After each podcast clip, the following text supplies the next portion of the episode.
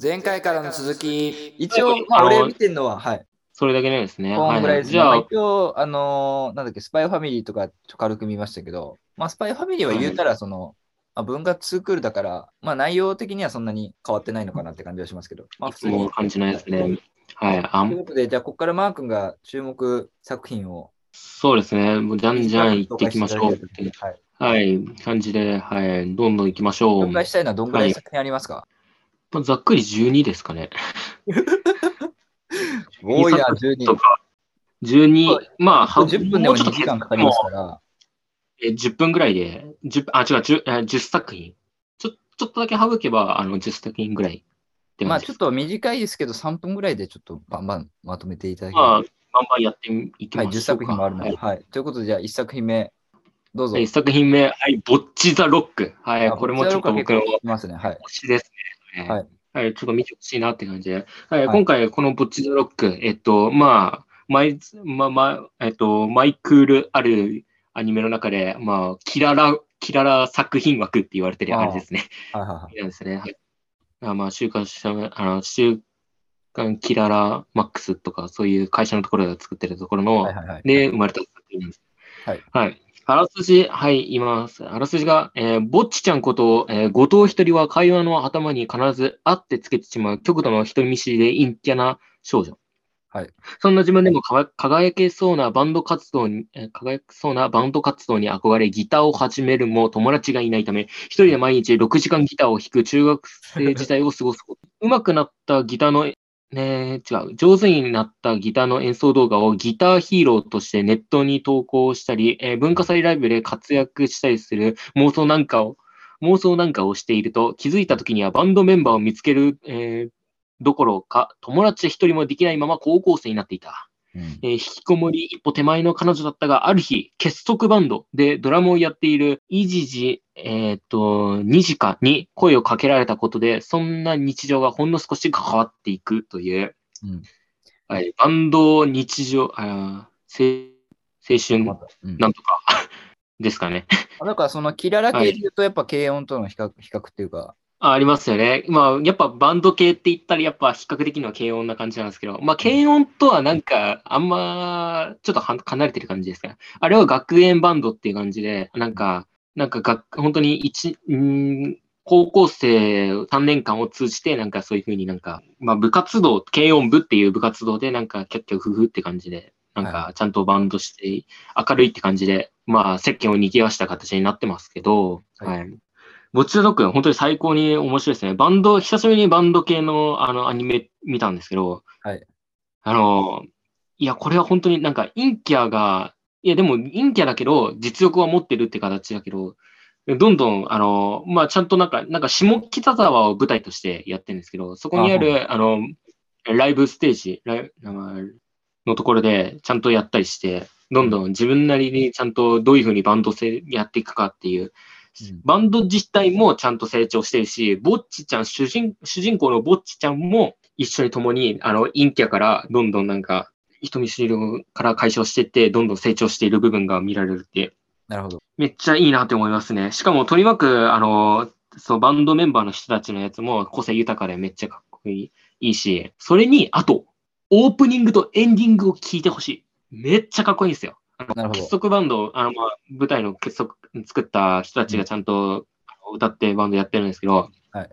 オープニングの入りがめちゃくちゃかっこいいんですよ。いや、バンドってやっぱこれだよねっていう感じのやつで、いや、キララの作品で、まあ、ピヤピヤって感じで、なんか可愛い感じのやつの、えー曲をオープニングで使われるんですけど、いや、今回のキララ作品、今回のボッチザロックは、まあ、ロックという風に作るので、まあ、バンド結構激しめな感じだけど、だけど、やっぱ、かっこいい部分があるっていう感じで、なるほど。はい。まあそういうキララ系見てのキララ系の日常系的な面白さ、プラスそういう、まあ、ロックの音楽としての面白さがあるっていう感じですかね。はい。聞く感じだと。そうですね。はい。といぜひ見てください。はい。じゃあ続きましていきましょう。どんどん行きましょう。はい、はい。続きます。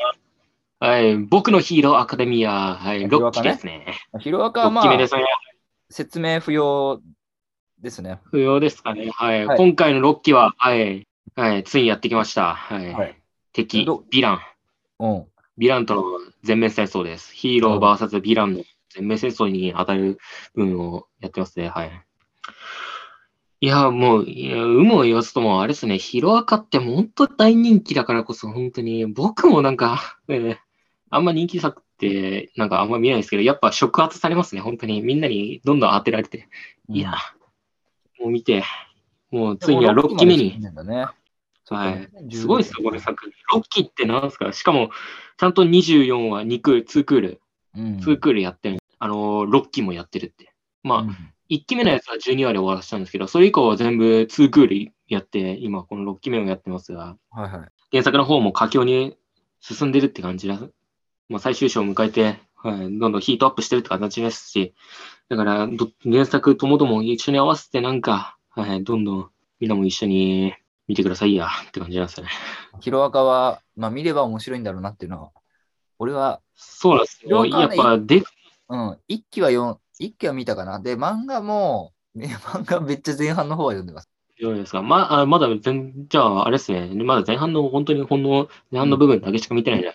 この機に冬休み、まあ皆さん見てくださいって感じでありますけど、はい今回、えっ、と、ヒーローとヴィランの方で、はい、全面戦争あるんですけど、うん。実は、まあ、大体みんなヒーロー視点の方が多いから、ヒーローが頑張れって思うんですけど、うんヴィランの方にも、やっぱ過去とかいろいろありますから、ヴィランの方にも注目していただきたいなっていう部分はあります。はい。なるほど。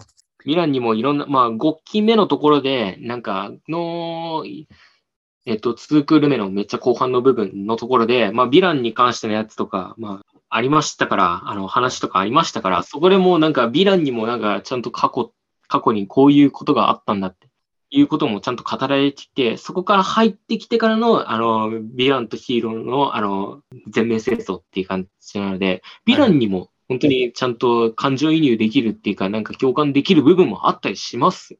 うん。だから、どっちもなんか見てくれ、見て、ちゃんと判断してもらえればなって。こういう、このヒロアカ、ヒロアカ、ただのヒーローアニメじゃないですよっていう感じで、感じで、はい。ありがとうございますこ。と言いたい。ぜひ見てください。次行きましょう、ヒロアカ。ヒロアカの次いきます。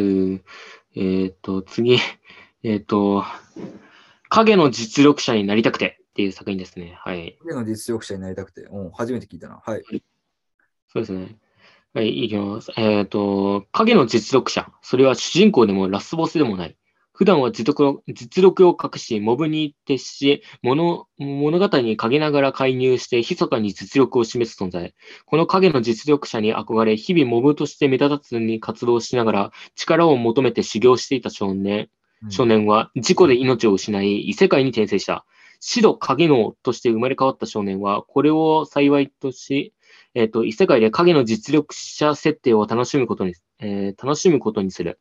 妄想で作り上げた闇の教団を倒すべく、おふざけて、過去おふざけて暗躍していたところ、どうやら本当にその闇の教団が存在していて、えーノリで配しあ配下にした少,、えー少女たちは勘違いから指導、シャドウとして崇拝し、指導は本人も知らぬところで本物の影の実力者になっていき、そして指導が率いる影の組織、シャドウガーデンはやがて世界の闇を滅ぼしていく。主人公最強かける圧倒的中二病感かける勘違いシリアスコメディとなっております。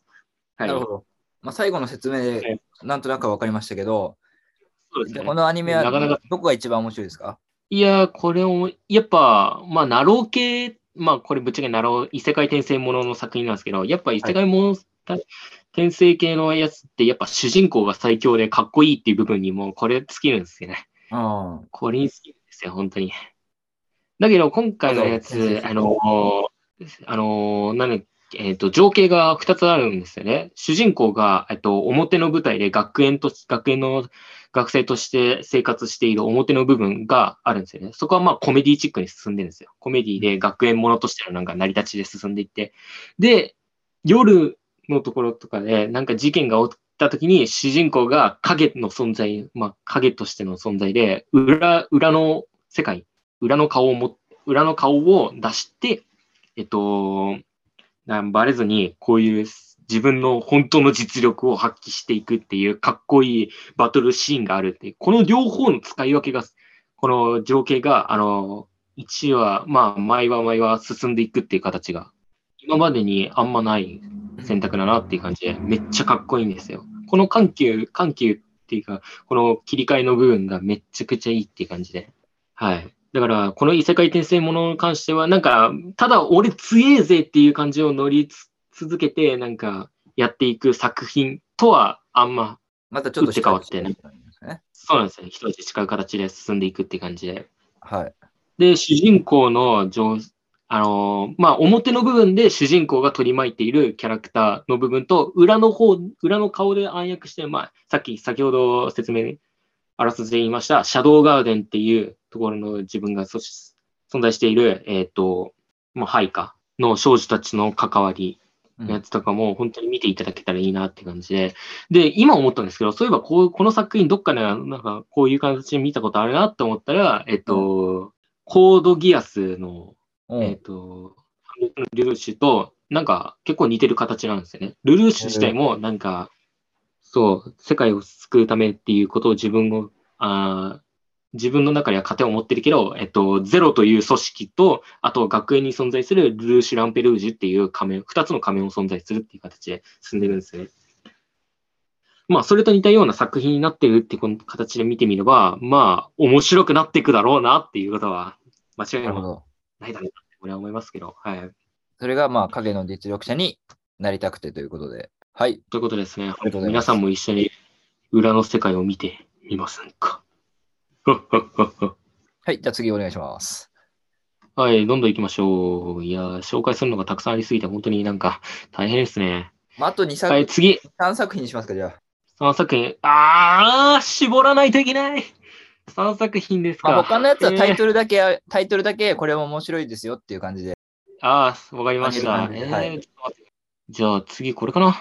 ブルーロックですね。はい。あブルーロック、はい。はい。今期のサッカーアニメはい。ですね。はい。ブルーロック。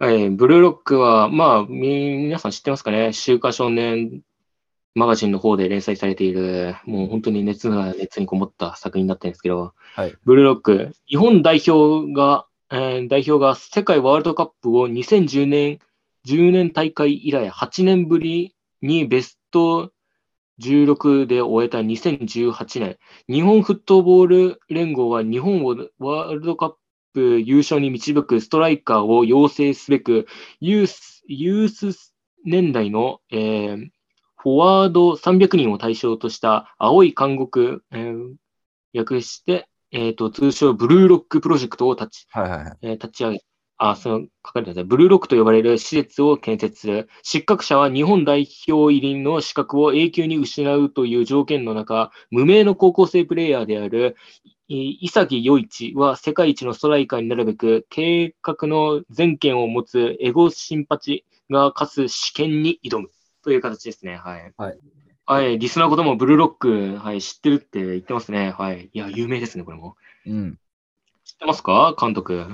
あの、名前は聞いたことあるし、サッカー漫画って知ってるし、ちょっと今あらすじ読んで、その、ブルーロックプロジェクトで300人から1人だけ、その、ストライカーを育成するっていうのは、まあ確かに面白い設定だなって思いました。そうですね。だんだんと試験、なんかいろいろ試験がやれ、行われですけど、最初の1回目の試験として、なんか、えっと、何チームかに分かれて、えっと、なんだっけ、12人か。11人だから。そうですね。12人のやつを1ブロックとして、そこから、えっと、1回なんか、えっと、サッカー鬼ごっこっていうやつやるんですよね。はいで、サッカー鬼ごっこっていうルールに対して、えっと、なんか最後にボールを持ってった人、まあ、当てられて、持ってた人が、えっと、負けっていう感じで、即そこで退場する。はいはい。えっと、で、主人公のいざ、えー、潔よい、潔陽一は、えっと、なんか、自分には実力があるっていう風に見え、見えるんですけど、だけど、最後のなんか、シュート、ゴール、ゴールエリアのところに入って、シュートを狙うっていう部分のところで、自分でシュートを狙いに行くかどうか、味方にパスをして、アシストして、それでシュートを狙ってもらうかっていうこととかで、なんか最後のやつのところで取り、あの、えっ、と、駆け引きのやつがちょっと曖昧な部分が存在するっていうことで悩ましい状態なんですよね。はい。だけど、その際の時に、えっと、まあ、ブルーロックっていう感じのところで、えっと、エゴシンパチに触発されて、俺はストライカーになるんだっていうふうに踏み込むんですね。で、それで最初の試験の先ほど言ったサッカー鬼ごっこっていうところで、だけど、えっと、自分が鬼になってしまったっていう感じで、まあ、ボールを持ってしまったっていう、えどうすればいいのかっていうふうに、残り時間もないっていう状態の時に、えっと、そこの同じブロックにいた存在のなんか、えっと、バチラっていう、めぐるっていう子がいるんですけど、もう本当にその子が本当になんか、軽技でなんか結構、あの、ドリブルが結構うくがうまい人間なんですよね。そいつがなんか、あの、破天荒ってね、なんか思いっきりなんか考えてるは考えてると思うんですけど、うん考えずになんか本当にどんどん自分のやつテクニックでなんか、あ相手を翻弄するっていう形でやるんですよね。でも、そいつ自身にもなんか、信念がありっていう感じで、そいつがなんか、それでい、えー、イサギに対してなんか、しょ、ちゃんと触発されるよう、あ、違う。イサギをなんか、紛糾させるような形で、鼓舞、鼓舞っていうわけじゃないですけど、を目覚めさせるような形で、なんか、そういうふうにってこ、とね、プレイヤー同士。はい。はい。で、サッカー、鬼ごっこの最後の最後のところでやるんですよね。で、そこで、イサギに、イサギは自分で取りに行かないと言っていいことで、ストライカーの、あのー目覚めの火種をつく、がちゃんとようやく生まれるんですよね。まあ、うん1話目でそういう風になるって形なので。いやー、まあ、ちょっと変な風にざっくりなんか言ってしまったんですけど、だから、何がかっこいい、何がいいかって言ったら、もう、い各キャラクターの、その、ストライカーへの憧れ、執着、そういうのが本当に、もう見てて、作画も本当にいいから、そういう執着してる部分の目の目つきの、その、作画の部分とかがめっちゃかっこいいんですよ。うん。まあ、ただなんか目、目元がなんかぐるぐるなんか渦巻いてるっていうか、なんか、来る、本当になんか沼みたいな感じの目つきしてるんですけど、それでなんか見てて、うん。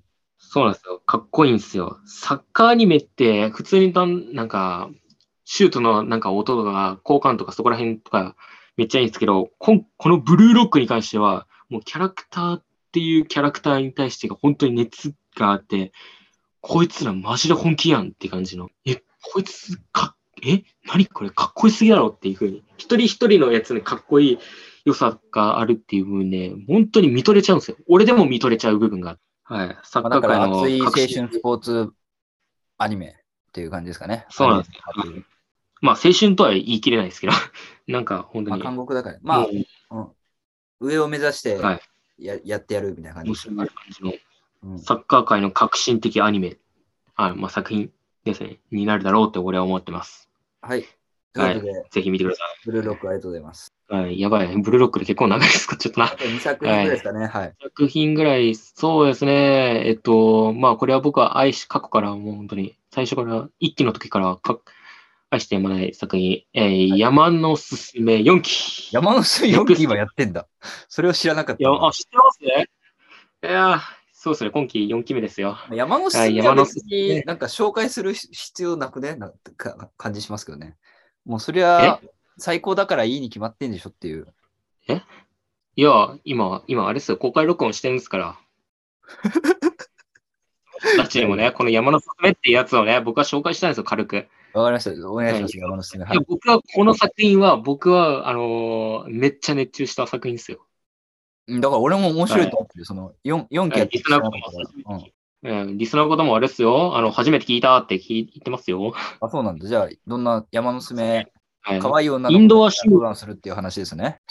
数字もちょっとそうですけど、まあ、はい、います。インドア趣味で、高あの紹介して症の、はい、あ、はい、すみません。じゃあ改めて。はい。インドア趣味で高所恐怖症の主人公の少女葵がアウトドア志向の幼馴染ひなたと、ひなたとの再会をきっかけとして、幼い頃に見た山頂での来、えーご来光を再び目にするべく登山に挑む物語となっております。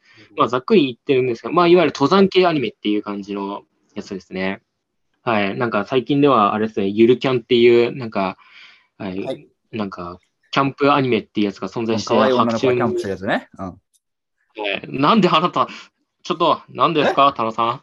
いや、あなた違う違う。そんなになんか山のすめとか、ゆるキャンとか、それは見見たら日常系の可愛い女の子が何かするパターンの登山バージョンが山のすすめですよっていう説明で、じゃあ、それ以外の面で山のすすめの魅力って何ですかっていうことをやっぱ語ってほしいんですよ。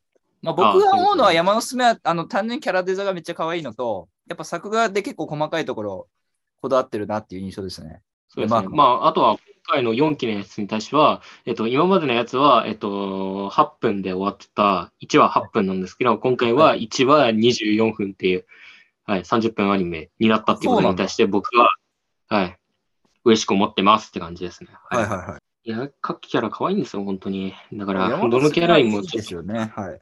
いいですね、可愛い本当に。うん、そうなんですよ。僕も、で、すはい、先ほど言いましたように、1期の時から、1期は8分、1期から3期か、までは8 1話8分なので、結構見やすいんですよ。うん、見てて面白いし、なんか山の登山のやつの知識とも、ちょっと、ね、言ってたりしますので、これ見て、マジで、あ、登山やってみてえなっていう人たちも実は出たりしまして、はいはいはい。だから、はい、なんか興味ありそうだなって思う人はぜひ見てくださいって形ですね。キャラクターにもちゃんとなんか、ね、絶対推しができたりしますので、はいはいは。はいい。はい、ということで、うんありがとうございます。じゃあ、次が最後かな？最後ですね。はい。えっと、最後何にしようかな。なんかみんなが発注しそうな感じのやつですね。そしたらまあこれですね。転生したら剣でした。多分今見てる人だったらこういう感じですかね。転生したら剣で転生し。した。そそうですねま。たこれも、あれ。転生ものです転ね。生系です。はい。はい。異世界転生系のやつですね。はい。はい。はい、転生したら剣でした。知性を持つ武器インテリ、インテリジェンスウェポンと呼ばれる剣として異世界に転生した彼、えーまあ、主人主人公かあ装備。装備者との出会いを夢見ながら孤独にスキル収集に励んでいた。えっとある時、うかつにも魔力を吸収される枯渇の森へ踏み入り、一歩も動けなくなってしまう。途方に暮れている中から奴隷として虐げられていた、えー黒猫族の少女フランに出会う。フランは巨大な魔獣に襲われ、絶対絶命の危機に陥っていた。はい。えー彼女は目の彼女は目の前に突き刺さっていた彼を引き抜き、その力で窮地を脱出すると、彼を師匠と名付けて、えー正式に装備者となるのだった。冒険者となったフランと師匠はお互いにスキルを磨きながら、えークエストをこなしていく。フランは強さのあ果てにある進化を目指すために、師匠は少女の願いを叶えるために、猫耳少女と親バカな剣の大冒険が始まる。ということですね。はい。じゃあ、あの、質問一言で言っていただきたいんですけども、じゃあ、これは他のなろう系とは何が違うのかっていうとお願いします。他のなろう系、だって他のなろう系いっぱいあるんで、あの別にわざわざこれ見なくてもいいじゃないですかっていう人に対しては、なんて言いますか？ああ、そうですね。まあ、ぶっちゃけそうですね。これに類ずるものって言ったら、あれっす、あれっすよね。えー転生したらスライムだった件と、なんかなんだかわ変わらないですね。なんか自分自身がなんか、あの、そのままなんか転生してなんか、異世界行くって感じじゃなくて、うんえーすえーテンスラみたいになんか他のものに変わって転生しちゃったっていう形とほぼほぼ似てるって感じなんですけど、はいやえっ、と、まあ、こういうふうに書いてあるんですけど、なんか、師匠と、あの、師匠、あの、少女と師匠、まあ、弟子と師匠の関係っていうふうに、まあ、なるん、まあ、書いてあるんですけど、まあ、いわゆる、あの、親子、親子なんですよ。親子の形。はい。えっと、師匠が剣で、おいあの、えっと、少女が、まあ、武器持つっていう感じなんですけど、あ、ぐたってきた。だから、親子が、あの、親子の物語っていう形を取れば、考えてみれば、まだアニメ化してないのかなあアニメ化してるやつもあるかもしれないけど、多分、結構強いのが、印象的に強いのは多分これだなって思いますね。はい他のナロー系と違うところは、そういう親子の物語を描いてるっていうところ描いてますね。そう。まあ、剣が強い、まあ、これも最強っていう、まあ、主人公最強だよねっていう風になってしまう、なってるんですけど、いや、それでも、その、あの、主人公が最強の剣だよっていう感じなんですけど、それだけだったらつまんないんですよね。だけど、それを扱える人が存在して、そいつ、そいつとタッグを組んで、一緒になんかクエストとか強いモンスターを倒していくっていう形。これが最強に燃えるんですよ。で、しかもそれが普通のなんか大人の女性とか男性じゃないんですよ。あの、不遇にな、不遇にま悩まされてた、まあ、奴奴隷って言うんですけど、奴隷なんですけど、奴隷としてなんか人生最悪だな、どん底だなっていうことで力が欲しいっていうふうに思ってた時に現れたその剣を使うっていう感じ。はいはいだから、弱い、だから奴隷となってた少女がその最強の剣を持って、お見返してやって、俺が、私がなんか、この道を作るんだって、私の願いを果たすんだっていう風に振りかざすっていう部分、これが最高に燃えるんですよ。うん、なるほど。世界系の面白いところ、ここなんですよ、本当に。うん。はい。でそういう厚さもあって、親子の物語もある。それがそうなんですよ。はい。先生したら剣でしたということで。うんはいフランで、しかもフラン、もうぶっちもう一つ言うと、フランちゃんが可愛いんですよ。めっちゃそれだろ？それだろ？もう。結え？局それだろ？それだ、それだ、それですそれしかないでしょ素直になりなさい、はいもう。はい。ということで、はい。先生したら剣でした。はい。ということで、うんまあ、いろいろ作作あの作品ね、たくさん紹介してもらったんですけど、まあ、一応軽く、その僕もロマンティックキラー見たんで、あの、はい、ロマンティックさっき話した最後に残しました。ロマンティックキラーはもうドタドタバタっていうか、なんていうの、ここまで過剰にやってくれたら、だから、俺、うるせえやつらってあんぐらいやってもいいんじゃないかっていうぐらい、そういう面白さはありましたけど。はい。ロマンティックキラー、ちょっと、ここではちょっと説明し、ちょっと、あらすじちょっとね時間ないので言えないですけど、ネットフリックス、あの、オリジナルなんですよね。だから、はいネットフリックスに加入しないとちょっと見れないっていうのがちょっと難点な部分なんですけど、うんいや、加入してる人だったら、ぜひ見てください。このドタバタなラブコメディっていうか、うん違う、なんか、なんか、乙女、もう恋愛ゲーム、乙女ゲームなんですけど、を模倣して、なんか、ね、く鎖も、鎖ゲドとなった陰キャのなんか、もう、の女の子を変えるために、なんか魔法少女的、魔法少女のなんか、まあ、いわゆる魔法少女まどかまきかの、えー、キューベイ役み、キューベイの立ち位置のキャラがいるんですけど、そいつがなんか、あじゃあ君のやつを恋愛を助けるっていう形にしてるけど、主人公は一辺として拒否るっていう感じで、で、それに対してちょっとブチ切れたやつを必ず絶対、お前を恋愛とし、恋愛させてやるっていうことで、うん。で、なんかゲーム機と、あの、その子に対し欲しいゲーム機、えっと、チョコレート、あと、アイ、アイネコを没収されて、っていう風にやって、だから、まあ、ぶっちゃけ言うと、あの、数々のイケメンたちを攻略するっていう形より、イケメンたちと勝手になんか攻略されてってるっていう風なやつで、しかも、その魔法少女の傍ら、あの、助っ人のやつとなんかバチバチやって、っていう罠をかいくぐって、どういう風に私の安定、安寧の日々を返してくれっていう感じのドタバタコメディ、ラブコメディってなってるって感じなんですよ。で、テンポ感もいい良くて、しかも声優さんのその、あの演技力も相まって、本当に面白い、見てて飽きないっていう形なんですよね。はいはいはい。はい。もうリスナーの方にネットフリックス加入してる人がいたりしますから、うんはい。ぜひ見てください。はい。ということで、ロマンティックキラー。だからネットフリックスのまあ一応利点としては、もうこれ全部終わってるってことですよね。そうなんですね。はい。12話見てるので、ちゃちゃって見ますから。いつどんなタイミングでも見えますから。あ、しかもヒロイン高橋理恵なの。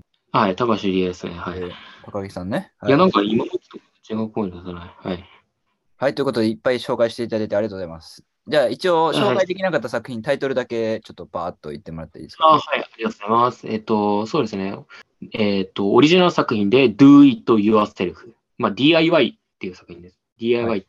はい、工作系のアニメですね。はい。はいはいで、これは虫かぶり姫っていう、まあ、これもラブコメディっていう、まあ、恋愛ですね。あーまあ少女漫画系に、はい。少女漫画系のやつなんですけど、実はこれ、えっ、と、小説家なろうの作品で、はい、ライトノベルの作品でございます。はい。えーはい。ぜひ、少女漫画見たい人は、はい、どうぞ 見てください。はい。で、えっ、と、次、えっ、と、アークナイツっていう、まあ、はいこれゲーム原作の、あれですねヨースターっていうところで、あの、配信ししてるゲームアプリ、アークナイツをアニメ化したやつなんですね。えーこれもなかなか、本当に世界観が良くて、はい。廃れてる世界観で、もう本当にのめり込みますね。1話でのみこのめり込みましたね。で、はい。あとは、最後にやっちゃいますが、スパイファミリーの2クール目。はい。そういうふうにね。はい。ですね。はい。これも満を持して、はい。春からい紹介しましたから、はい。皆さん見てると思いますので、はい。見てくださいって感じですね。はい。はい、ということで、長丁場になりましたが、ありがとうございました。そうですね。ありがとうございました。はい。もう秋、どうですか？これ、監督にとって秋アニメの この豊作、豊作ぶり、豊作ぶりは。うーん、まあでも、結構割となんか王道な、俺が見てる範囲では王道な作品が多いのかなっていうのは、王道っていうのはその、なんていうのかな、結構どっしり構えた作品というか、まあそれこそ漫画原作が多いからっていう印象かもしれないんですけど、そんなになんかはい慌てて作ってる印象はないっていうか、はい。はい。なんか今だとどうしてもやっぱり、あの、アニメの本数とかもかなり飽和してるんで、一話一話はい。引きがあったりとか、刺激的なやつやんなくちゃいけないっていう方法もあると思うんですけど、まあ、それよりは結構もう、作品全体で見せてるっていうのが多いのかなっていう印象はありますね。そうですね。はい。って感じです。だから、そうですね。僕もいい意味で本当に法則な感じで、まあ、有名な、有名な週刊、週刊連載しているところの作品が、ここに秋アニメで入ってきてたり。はい。でも、オリジナル作品も数々あるので、それもなんか、本当に、一話目でなんか、なんか適当に済ませなく、済まされなくて、すなくて、えっと、普通になんか良作っていうふうに評価を受けてるし、うん。はい。はい。ということで、まあ、何を何本はい。継続視聴するか分かりませんが、まあ、引き続き、はいえー注目ということで。そうですね。こう今期のやつってか終わったらあれですよ。週、年末にはあれですから、ちょっと総決算？やるんですかねまあ総決。算もあるし、秋アニメ始まったばかりということで、そうですよ。今後、はい今後もまだ追いつきますので。はい、まだ追いつける。そうそうですね。だから面白いと思った作品があれば、えーぜひ見ていただきたいなと思います。えーはいこの番組は皆様からのお便りを大募集しております。えっ、と、宛先はですね、rotworldnews.gmail.com です。まあ、あの、コメントとかもお待ちしてますし、そうだ、あの、コメント、そうだ、コメント来てたの、今思い出したわ。あの、思い出しました？ちょっリコリスリコイルに関して、リコリスリコイルにコメントもらったんですけど、と、はい。まあ、ざっくり言うと、えーネオさんっていう方から、これはハロプロの、ハロプロ好きな方ですけども、ネオさんからいただきましたコメントね。ありがとうございます。リコリスリコイル、あちょっと前の話になっちゃうんですけど、えー設定中な自分からすると70 70点くらいの評価になりますかね。リコリコ。特に情報畑の人間なので、USB メモリがキーアイテムになるところはないわってなりました。っていうコメントいただきました。はいでこれも確かに、えっ、と、俺もなんか映画作ってで、USB 使うっていうシーンをあの入れたことがあって、めっちゃガバガバ。その時に、あの、いや、USB はちょっとないわみたいに言われたんですよ。お大人に。あれあれっすね。ラストの、ラストの、あれですね。あの、円空木の方に、そうそうそう、リコリスね。今、今人はちょっと、リスナーの方はちょっと難しいと思いますけど、えっと、あれですよね。あの、もう最終のところで、うん、助け、なんか仲間を助けるためにっていうことで、あまあ、の、クライマックスで解除プログラム。USB をこう使うシーンがあるんですけど、まあ、だはい。からそこのちょっと設定が甘かったんじゃないかっていうコメントで、まあ確かにそうなんですよね。うんはい。僕は別にあんま違和感なかったですけどね。それはね、あの、あの、そういう情報畑の人が見たら、これはおかしいんじゃないのっていうあれだから、その一般的な視聴者から見たら、そういう分かりやすい、分かりやすさとかあるあるかもしれないですけど、そういうちょっとディテールが、まあでもこれは確かに分かります。